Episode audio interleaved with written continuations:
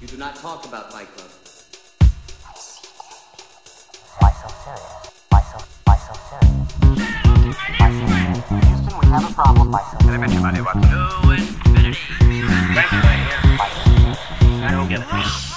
Fala, meus caríssimos ouvintes, eu sou o Lucas Toffoli Fala galera, eu sou o Vitor Bussolini. e estamos aqui para mais um episódio sobre. Não sei se é um episódio de review de filme, se a gente pode chamar assim, mas é um episódio mais único, mais olhando para um filme específico. Os meninos estão focados. Exato, é aquele, aquele episódio mais focado para você entender o que de bom, o que de ruim teve em algum filme específico. E como você já viu a montagenzinha e a capa e o título, você já sabe que estamos falando do novo sucesso da Netflix, O Sete de Chicago, ou o nome original é The Trial of Chicago 7. Mas o que importa é que esse filme ele foi muito falado antes da estreia, ele tem um elenco recheado de estrelas e ele é uma das apostas da Netflix para o Oscar de 2021.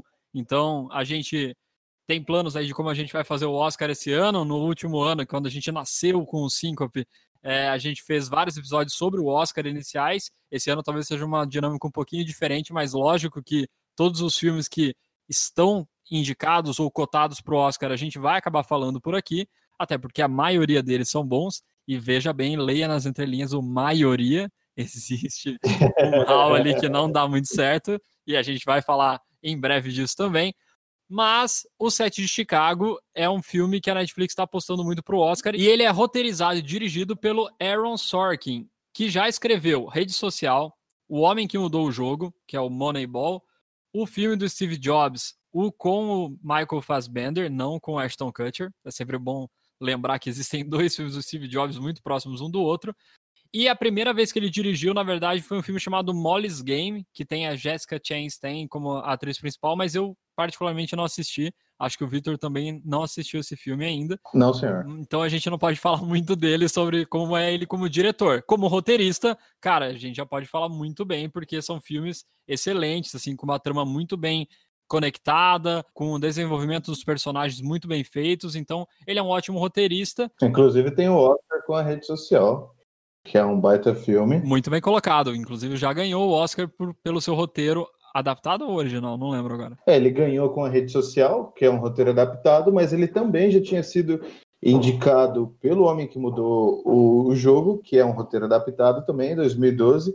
E a grande jogada, que o Lucas comentou que foi o primeiro que ele dirigiu, foi o mais recente dele em 2018, que também é indicado como roteiro adaptado. Ele só ganhou rede social, mas já tinha sido a terceira indicação, e o que a Netflix espera é que ele traga a quarta indicação, e se tudo der certo, um troféuzinho para Netflix, né? E a Netflix foi certeira em pegar esse cara para dirigir e roteirizar esse filme do Sete de Chicago, que conta em seu elenco com Sacha Baron Cohen, nosso eterno Borá, e também o Ed Redmayne, que não precisa provar mais nada para ninguém depois de Teoria de Tudo, Garota Dinamarquesa.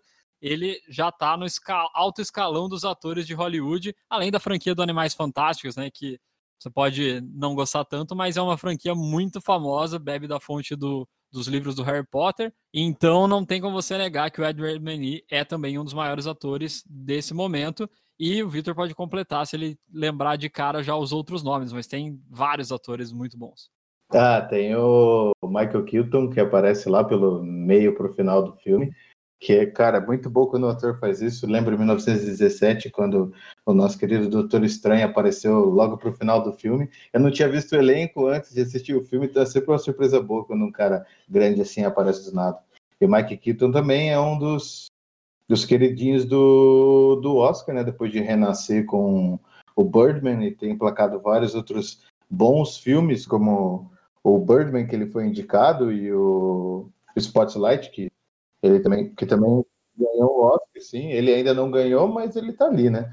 Vai estar sentado na cadeira, na filinha da frente. E tem outro filme muito bom dele também, que é o Fome de Poder, que conta a história do cara que transformou o McDonald's no império que é hoje. Também a atuação dele é fantástica, né? Então ele realmente renasceu depois do Birdman. Exatamente. Eu até tava dando uma olhadinha aqui e o Mark Rylance, não sei se vocês vão lembrar de cara quem é ele, mas ele é o advogado ali que tá defendendo a galera no julgamento. Ele já foi indicado ou ganhou o Oscar de melhor ator coadjuvante pelo Ponte de Espiões também, que é um outro filme excelente que é com o Tom Hanks e com ele. Então esse é um cara que já figura aí em vários filmes que você já deve ter visto e conhece, mais famosos, mas ele não é normalmente uma estrela que você bate o olho e lembra. Ele é um carinha mais veinho ali, mas ele também aguenta a bronca. E tem o Joseph Gordon-Levitt também, cara, como que eu esqueci dele no, no elenco, que todo mundo já conhece de milhões de anos. O grande Robin. E com ótimas atuações também. Então é, é, o que a gente consegue enxergar, que já é o segundo ou terceiro ano que a Netflix está fazendo, é dar esses projetos, é pegar esses projetos de diretores ou esses projetos que têm roteiristas ou elenco foda que já ganharam um Oscar para tentar emplacar Oscars para eles, entendeu? Para eles se meio que se legitimar dentro da indústria, né? Porque tem muita gente que critica os filmes de streaming que lembra, vocês devem lembrar no passado que a gente falou no último Oscar sobre como o Oscar não queria deixar a Netflix entrar porque ela não exibia os filmes nos cinemas, fez ela exibir os filmes nos cinemas, todas essas coisas. Então, é, esse set de Chicago a gente enxerga como uma das, uma da, um dos tiros da Netflix. Ele, eles têm também aquele Estou Pensando em Acabar com Tudo, que é do Charlie Kaufman, que é um, um roteirista e diretor, mais roteirista do que diretor, super famoso.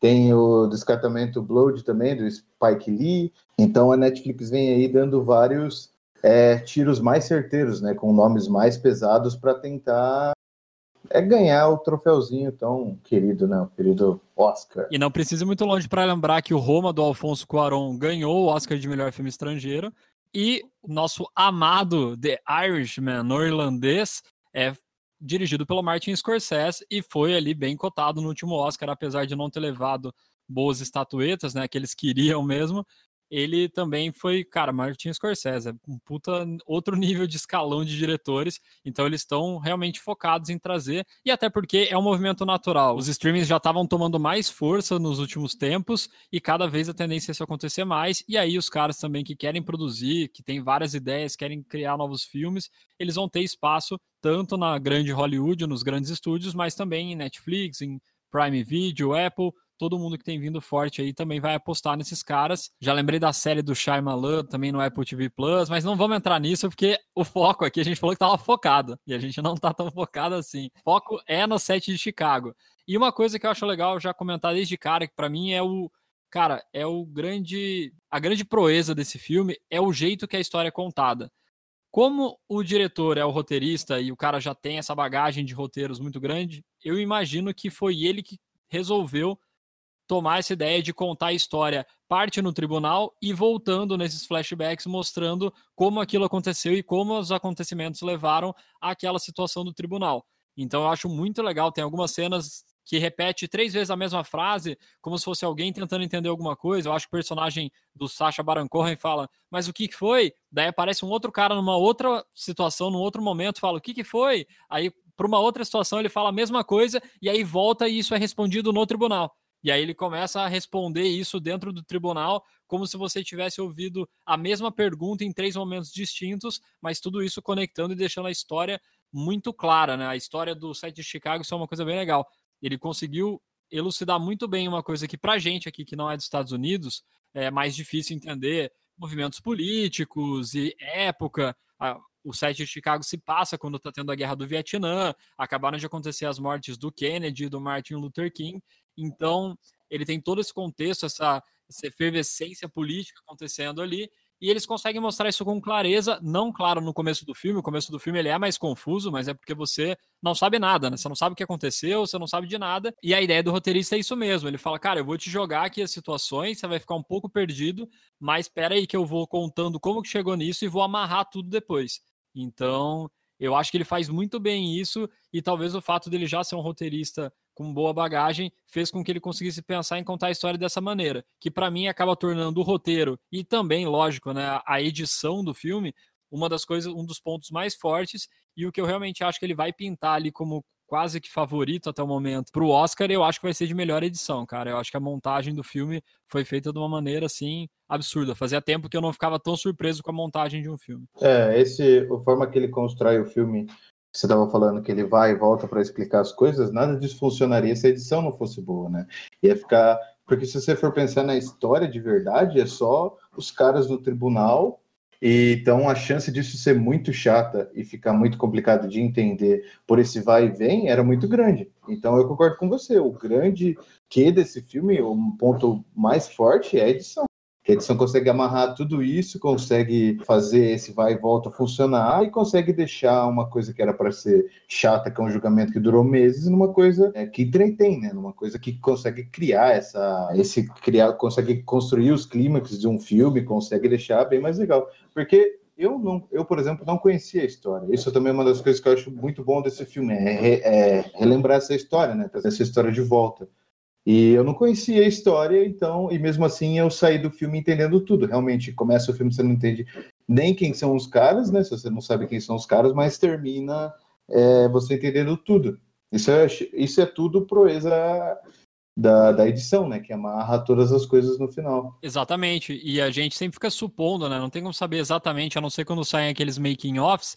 Ah, mas quem teve a ideia de contar essa cena no tribunal e depois ir para a parte que está acontecendo a cena? Cara, pode estar determinado no roteiro isso, pode ser o editor que percebeu que seria mais legal contar dessa forma. Como as cenas já estão todas gravadas ali, fazem muito sentido, eu imagino que isso já estava indicado no roteiro. Mas como a gente está falando, a parte da, da execução disso na hora da montagem é fundamental. Pode ser que no roteiro fique lindo, filma todas as cenas e aí elas não encaixam, elas não têm a mesma dinâmica. É. E o que você falou, né? Sim. O filme poderia ser chato, um filme sobre um tribunal. Cara, o filme é extremamente dinâmico. Se tem uma coisa que ele não fica, é parado. É o tempo inteiro as coisas acontecendo, assim, numa dinâmica muito legal. E além disso, ele também desenvolve nessa dinâmica os personagens. Então você consegue entender as motivações de cada um, os pensamentos de cada um e aquilo que a gente sempre comenta aqui também, né? Uhum. Você conseguir entender o que o personagem pensa sem necessariamente ele verbalizar alguma coisa. E isso é, cara, é fantástico e é uma coisa muito difícil de fazer. Então, Cara, o personagem do Joseph Gordon-Levitt, ele tá lá, ele tá defendendo o governo, né, o Estado, e, cara, você sabe, você consegue ver as contradições dele, né? Ele não se sentindo confortável, ele pensando em como deveria ser conduzido de uma maneira diferente vários pontos do julgamento. Ele não precisa virar e falar: Olá, eu não estou concordando com isso, acho que eu não posso fazer. Cara, isso é muito fraco. É realmente o negócio, a gente sempre brinca do Ryan Reynolds, né? Que ele fala no Deadpool 2, ele fala lazy writer que é, pô, o cara é muito preguiçoso, vou fazer um negócio fácil aqui e vai entender. Se eu falar aqui, vai aparecer. Ou se eu colocar na tela um escrito e o advogado tal não estava feliz com não sei o que. Tudo isso são recursos um pouco fáceis de ser utilizados. Lógico, existem milhões de filmes que têm narração em off, que tem coisas letreiros dentro do filme para te ensinar e para te mostrar o que está acontecendo, mas eles são alguns, uma, algumas exceções que acontece isso muito bem. É muito fácil você fazer isso e deixar o filme pior. Então, isso, esse é um outro ponto do site de Chicago que eu acho muito massa, que eu acho que ele desenvolve os personagens que você entende profundamente quem são cada um, o que eles pensam, e ele não precisa ficar sendo explícito o tempo inteiro para te mostrar isso. E eu acho que funciona melhor em quem está assistindo, você, é, você você vê do que você, você escutar, tá ligado? Se a gente, quando a gente olha pro Gordon e percebe pelas expressões dele que ele tá naquele embate porque eles oferecem um cargo para ele, né, para ele defender, para ele forçar essa defesa, porque todo, já na construção você já percebe que o negócio é frajuto, né? Uhum. Que eles vão acusar uns caras, os caras sem fundamento. Você já percebe que ele tá nesse conflito de princípios, como você falou, se ele falasse, se ele parasse e tivesse uma cena dele olhando para o espelho falando, putz, estou num terrível conflito de princípios, o que eu vou fazer agora? Não teria o mesmo efeito que a gente vê a cara que ele faz, a reação dele, quando o juiz, que é um puta de um cuzão no filme, é, faz coisa totalmente fora da lei, né? Totalmente fora da lei, não, totalmente abusando do poder dele. Né? Você estava falando dos elementos que ajudam a construir é, a narrativa e não são tão explícitos. Às vezes, ser muito explícito pode ser muito legal também, porque tem aquele filme A Grande Aposta, que tem Christian Bale, Brad Pitt, um monte de gente que é sobre o cara que previu a quebra da bolsa. E é um filme muito complicado, é até mais complicado do que esse, você entender, porque tem, além de ter política, tem toda a economia, tem todo o negócio da Bolsa de Valores, e você já chega no filme igual esse, no meio do negócio. E é legal que eles usam um negócio que é totalmente o inverso do que a gente está falando, que é eles pegam a Margot Robbie e a Selena Gomez em duas cenas separadas, elas não são nem personagens, elas falam diretamente com a câmera, igual um, um tutorial do YouTube, e elas explicam literalmente o que está acontecendo. Elas falam, oh, isso está acontecendo por causa disso, e essa palavra quer dizer isso e tal e tal. Então, É, são elementos que dá para você mexer nos dois extremos, né? Que é um, um lado seria isso que a gente estava falando de não falar, mostrar, e o outro literalmente falar, e daí vai do diretor de saber quando usar qual, né? Qual que combina com o resto do filme. Exato, isso tem que ser uma construção pensada, né? O cara tá lá, o diretor ou roteirista, ele tem a ideia, ele sabe como ele quer executá-la, e aí ele pega e fala, cara, vai ser legal se tiver isso aqui, vai fazer sentido com a linguagem do meu filme, com o que eu quero mostrar. O que não pode acontecer é você não ter esse recurso, você chegou num ponto e fala, cara, tá confusa essa história, não tá clara, peraí, então eu vou colocar alguém falando aqui, ou eu vou colocar um disclaimer aqui, aconteceu por causa disso, disso, disso. Então é mais isso que a gente tá falando. Realmente, é um puto exemplo foda que o Victor trouxe aqui da grande aposta. Você tem exemplos de narradores influenciando a história ou também contando um pouco da história do que você tá vendo. Tem uma série que eu assisti não faz tanto tempo assim, que é o Desventuras em Série, na Netflix que é muito legal para quem lia os livros. Eu li o livro quando eu era é, mais criança, adolescente, ali eu li quase todos os livros e eu assistindo a série, cara, foi fantástico. É com o Patrick Neil Harris de Conde Olaf, então quem assistiu também vai ver que ele tem uma, uma atuação fantástica. Todo mundo, todos os atores, as crianças também são muito boas. E ele tem o Lemon Snicket, que é o cara que escreveu os livros e ele aparece, ele, ele faz parte da história também, esse personagem e ele fica contando pra gente, assim, acontece alguma coisa, ele comenta com a gente alguma coisa, ele fala sobre os próximos passos, ah, e tudo parecia que ia acontecer assim, mas vai acontecer assado, vamos lá olhar, né? Então ele, ele participa totalmente da, da narrativa e é muito legal, porque essa é a característica dessa, dessa série e do filme quando tinha o filme que foi com o Jim Carrey, eu lembro que saiu um filme que ele tentou juntar a história, não, esse filme já não é tão bom, mas eu não lembro se tinha essa figura também. Mas é legal que essa figura é presente na série porque ela faz sentido com isso. O Deadpool conta e conversa com a gente porque faz sentido, ele quebra a quarta parede e é isso que ele faz. Uhum. Então o que a gente preza aqui é faça sentido, construa tudo e faça apostando naquilo que você acredita, mas não use recursos fajutos só para você tentar deixar um filme que pode não estar indo muito bem das pernas um pouco melhor. Né?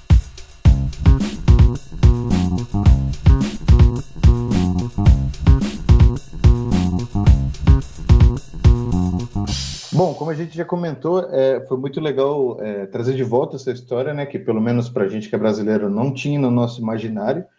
E para os americanos eu não sei dizer, mas mesmo assim ela é importante para todo mundo porque ela mostra que alguma das lutas que a gente trava ainda hoje, como é, como ativismo, como a luta contra a violência policial, como o, próximo, o próprio racismo estrutural que a gente vê no filme são coisas que não são de hoje. O filme se passa na, na, na, época da guerra do Vietnã e a gente ainda batalha com as coisas até hoje. Talvez esse, eu acredito que seja até um dos motivos de por que, que esse filme foi feito agora, para mostrar mostrar que nossa batalha não é de hoje, entendeu? Para mostrar o quanto é, a gente caminha realmente por em ombros de gigante, né? É, essas batalhas. Se for pensar, ele tem até uma certa conexão com o que o Infiltrado na Clã do Spike Lee mostra. Ele também é um filme Sim. mais de época, a gente pode falar, né? Lá de 50, 60, que acontecem situações, mas que o Infiltrado na Clã, ainda depois que acaba todo o filme, ele ainda mostra cenas dos protestos e de violência nos Estados Unidos em 2018. É. Então, ele tá mostrando, cara, tá vendo toda essa história que eu contei? Pô, que bom seria se fosse só uma história mostrando as barbaridades que aconteciam antes. Mas não, acontecem pelos mesmos motivos, pelos mesmos princípios até hoje. E eu acho que o Sede de Chicago realmente ele traz isso também. Olha só como as coisas são manipuladas, como interesses políticos são mais interessantes e como você pensar diferente e se posicionar diferente pode causar um puta problema, mesmo que você não esteja fazendo nada de errado, você só está colocando a opinião, a ideologia para todas as pessoas que também pensam como você agirem dessa forma. Então isso é um ponto bem legal mesmo do set de Chicago. É, exatamente. Dá para ver que as coisas que o que eles passaram, que foi um protesto pacífico, que era força, meio que teve opressão da polícia é a mesma coisa que acontece hoje em dia, né? Que a maioria dos protestos, principalmente que aconteceram nesse ano, mesmo no meio da pandemia, é, por causa da morte do George Floyd e de outros tantos nos Estados Unidos, aconteceu basicamente o mesmo processo, né? O, o, o protesto estava todo pacífico e tem toda aquela violência policial que é, tenta mudar o, o, o, tenta mudar o jeito que a mídia enxerga, né? Você força, sabe uma cena muito boa a cena que é quase no final do filme, quando eles estão de frente para aquele barzinho, que é uma cena muito simbólica, né? Que tem aqueles aquelas pessoas com mais dinheiro trancada para fora do bar, não estão enxergando o que está acontecendo de verdade na rua, estão lá bebendo, estão lá interessados é, realmente em outra coisa, estão assistindo TV, estão se alimentando da mídia não, e estão de costas para para a rua para o que está acontecendo e quando eles quebram aquele vidro que é a hora que o negócio é, não foge do controle, mas é que o negócio aperta, né? A hora que você meio que você pisou no calo daquelas pessoas ali dentro, que é a hora que eles forçam todo o julgamento acontecer, a, a, é a hora que a violência policial acontece também, né? Que a polícia empurra eles pro vidro e é muito, muito simbólico. Se você for pensar o que cada elemento dessa cena que eu falei agora representa, você consegue, é, só dessa cena, você consegue enxergar todo o discurso do filme, né? Exatamente, não só o discurso do filme, mas o discurso atual, que é o que a gente está falando, essa conexão direta. Então, a diferença de classes, diferença de momentos, como pessoas que estavam na rua ali, como elas enxergavam as coisas como elas estavam acontecendo, como elas queriam mudar aquilo, e as pessoas que estão para dentro ali do bar não estão vendo nada disso, né? Tem que literalmente jogar, quebrar o vidro e jogar na cara delas tudo para elas conseguirem se ligar e falar, pô, tô sendo impactado por isso. É, quase que furar a bolha dos caras. Perfeita análise, furar a bolha com o vidro quebrado. Só não dava para colocar os caras dentro de uma bolha, porque daí ia ficar muito, muito ridículo, né? Aí ia virar igual a cena do Aquaman, que ele faz a bolha lá para ele entrar e conversar com a. Nossa, com a eu não vi esse filme ainda, cara. O Aquaman é bom, cara. Que essa, essa cena acho que nem é no Aquaman, essa cena é no Liga da Justiça, que eles criam uma bolha de ar para ele conversar, sendo que ele conversa embaixo d'água. Então, faria... não tem sentido nenhum ele criar uma bolha de ar se ele pode falar embaixo d'água. E, cara, trazendo isso que a gente está falando da conexão com ideologias e tudo que a gente tem visto atualmente, eu quero falar especificamente de uma cena que, para mim, é a melhor cena da, do filme, ou uma das melhores, né? Porque essa que você citou realmente é, é fantástica e tem uma simbologia muito grande mas é um outro momento que, assim, os caras estão sendo julgados juntos, e isso foi toda uma manobra política, a gente sabe disso, isso vai ficando às claras no filme. E tem um momento que eles estão discutindo o que, que, eles vão falar, como que eles vão se posicionar no próximo julgamento, né, no próximo dia de julgamento. E o personagem do Sacha Baron Cohen, que é o Abby Hoffman, e o personagem do Tom Hayden, que é o Ed Redmayne, eles têm conflitos quase que diários ali, quase que a todo momento que a gente vê os dois, eles estão conflitando. E aí eles tentam, eles têm que chegar meio que num acordo, porque eles são um grupo todo sendo processado e tal. E aí o personagem do Abby Hoffman, que é o Sacha Baron Cohen, ele pega e fala: "Cara, por que que você tem tanta implicância comigo? Me fala. Uma vez só, seja honesto e me fala". E o personagem do Ed Redmayne pega e fala: "Cara, meu problema é que nos próximos 50 anos, quando a galera pensar em política progressista, ele vai pensar em você, jogando flor nos soldados e tentando levitar o Pentágono por meio da meditação. E eles não vão pensar em igualdade, justiça, pobreza, progresso, e aí a gente vai perder as eleições. E aí o personagem, o Webb Hoffman, fala: Cara, então vencer as eleições é o mais importante para você tudo isso de igualdade, pobreza, tudo que a gente está falando educação, é, isso vem depois para você? E aí o personagem do Ed Redmayne rebate e fala, cara, se perder as eleições, você perdeu tudo, não tem, não tem um depois disso.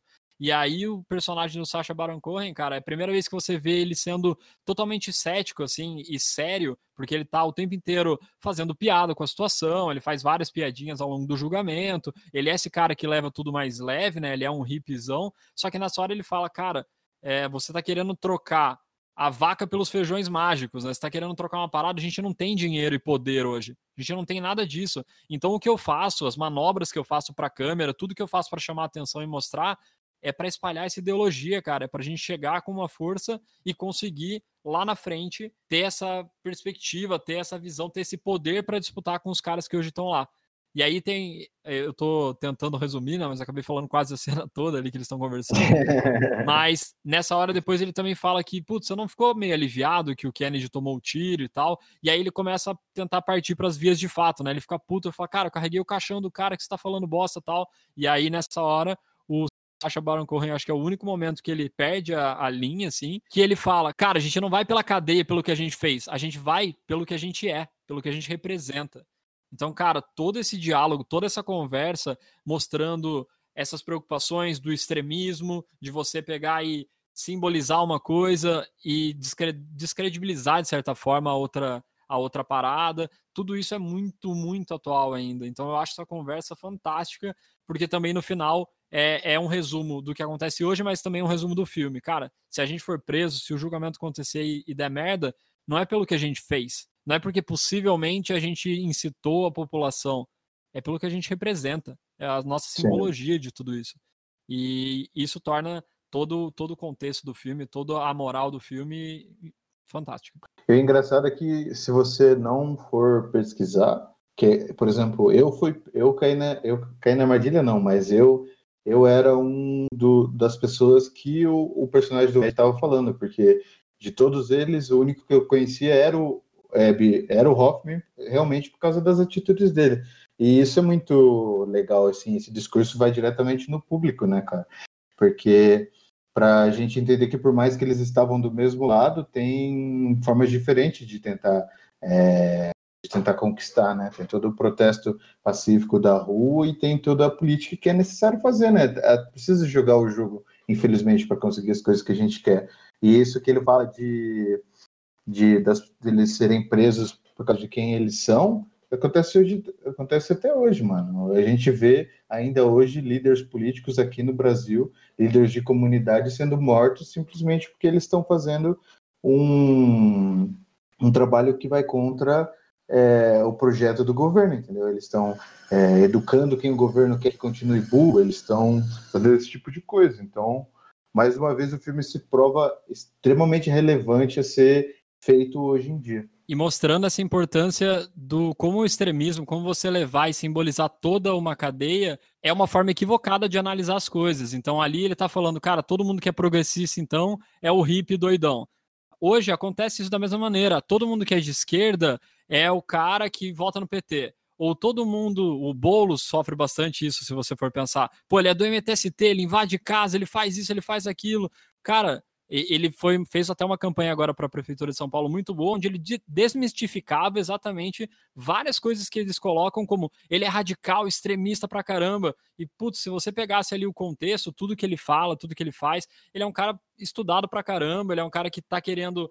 Tinha as propostas políticas dele de, cara, moradia para todo mundo, de bastante bastante políticas para inclusão social, para diminuição da desigualdade. Então, na verdade, toda tudo que pintam, todas as todas as fake news que colocavam, tudo que acontecia é para deixar ele exatamente nesse lado extremo, para alguém pensar, cara, eu nunca mais vou ou eu nunca vou votar num cara desse, porque é isso, o cara invade casa, ele é extremista, ele taca fogo, ele briga. Cara, o cara nunca entrou em combate físico com um policial, nunca aconteceu nada disso, nunca invadiu uma casa mesmo também. Aqui não é uma campanha para o Boulos, poderia ser, mas não é, até porque já passou as eleições. mas poderia é ser. mostrando isso da, da questão do extremismo, cara. Como é fácil eu pegar e descartar alguém jogando ela lá para um extremo e jogando e caracterizando todo mundo no mesmo bolo. Não, não pode estar tá todo mundo dentro. Foi a piadinha agora, eu vi sua cara. Todo mundo no mesmo bolo. Mas você não pode colocar todo mundo, e, e, o filme mostra isso perfeitamente, como o personagem do, do Sacha Baron Cohen, né, o Abby Hoffman, é totalmente diferente do Tom Hayden, eles pensam muito diferentes, mas ainda assim os dois eram de frentes progressistas, diferente do que estava no poder no momento. Então, até o cara lá que é um pai de família, que não queria entrar em briga, que ele acha que ele vai voltar de boa, ele também entra nesse bolo. Então, assim, cara, eles estão todos sendo julgados ali, mas entre eles mesmos, entre as segmentações que eles têm, eles são super diferentes entre si, eles têm ideais, ideologias e ideais diferentes entre si. Então, não dá para você simplesmente generalizar todo mundo e falar, ah, isso aqui é um lado, isso aqui é para o outro, preto no branco, é isso aí. Cara, não é assim que funciona e o filme consegue mostrar isso com perfeição. Então é isso, galera. Vamos chegando no fim de mais um episódio. É, se você se interessou pela história, vale a pena pesquisar mais sobre os ativistas, sobre o trabalho deles e o que eles conquistaram. Vocês é, vão ver se vocês foram pesquisar que os atores são bem parecidos com os personagens da vida real, é, o que é muito massa. Inclusive a cena muito cômica que o personagem do Sasha e do Jeremy é, usam toga aconteceu de verdade, que eles tiraram é, sarro do juiz. Então é uma história que não é à toa que virou filme, vale a pena ser contada e vale a pena ser pesquisada também, se vocês tiverem é, a paciência. Paciência não, a, a, a, decência de pesquisar a, a história do, do, do mundo e das, das, das batalhas populares, né, vamos dizer assim. Perfeito, e cada vez mais esses temas estão ganhando frente, estão ganhando visibilidade no cinema e em séries, e a galera tem gostado muito, né, cara? Eu tava conversando esses temas com meu pai, que assiste filme pra caramba, e ele falou, cara, cada vez mais eu gosto de ver essas histórias reais como elas aconteceram, né? Lógico que o cinema também dá essa aumentada, né? Também distorce algumas coisas por questões narrativas, mas é muito legal mesmo você conhecer a história, é um jeito de estudar muito legal, né? Um jeito de você aprender sobre a história do mundo e sobre coisas que ainda têm relação com o que acontece hoje em dia, de uma maneira super fácil de te entreter e de você querer aprender e entender mais com os personagens e com as histórias que são contadas. E para encerrar, é bom lembrar que a gente está falando aqui dele muito antes de saírem os indicados do Oscar. Então, inclusive, já deixo o registro aqui que se esse filme ganhar o Oscar de melhor edição ou montagem, não sei como que eles estão chamando hoje em dia, mas se ganhar, eu avisei. Já está aqui registrado antes de sair qualquer indicação que ele vai ser indicado e ele vai ganhar a melhor edição. Posso falar isso aparecer em 1917, filho da puta, daqui a pouco e, e me, me, derrubar? Pode acontecer. Olha. Mas eu vou correr esse risco porque realmente esse filme foi muito bem Pode. feito na questão do roteiro, da direção e também da montagem. Exatamente. Bom, ficamos por aqui, como sempre, vocês já sabem, sugestão de filme, sugestão de ideia, quer falar alguma coisa que a gente não falou por aqui, quer discordar de alguma coisa que a gente falou por aqui, a nossa DM está sempre aberta, pode vir falar com a gente por comentário, pela mensagem direta do Instagram, e até o próximo episódio. Então não é meu querido amigo Lucas. Siga-nos no Instagram, fale com a gente, veja os vídeos também no IGTV, tem vídeo de episódio especial onde você pode ver também a gravação de um dos episódios. Tem no YouTube também, se você acha mais fácil assistir por lá.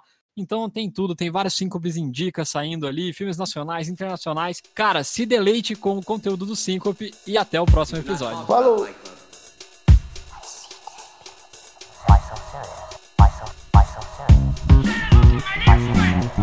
Have a problem myself. I bet you money about to infinity. Thank you, I don't get it.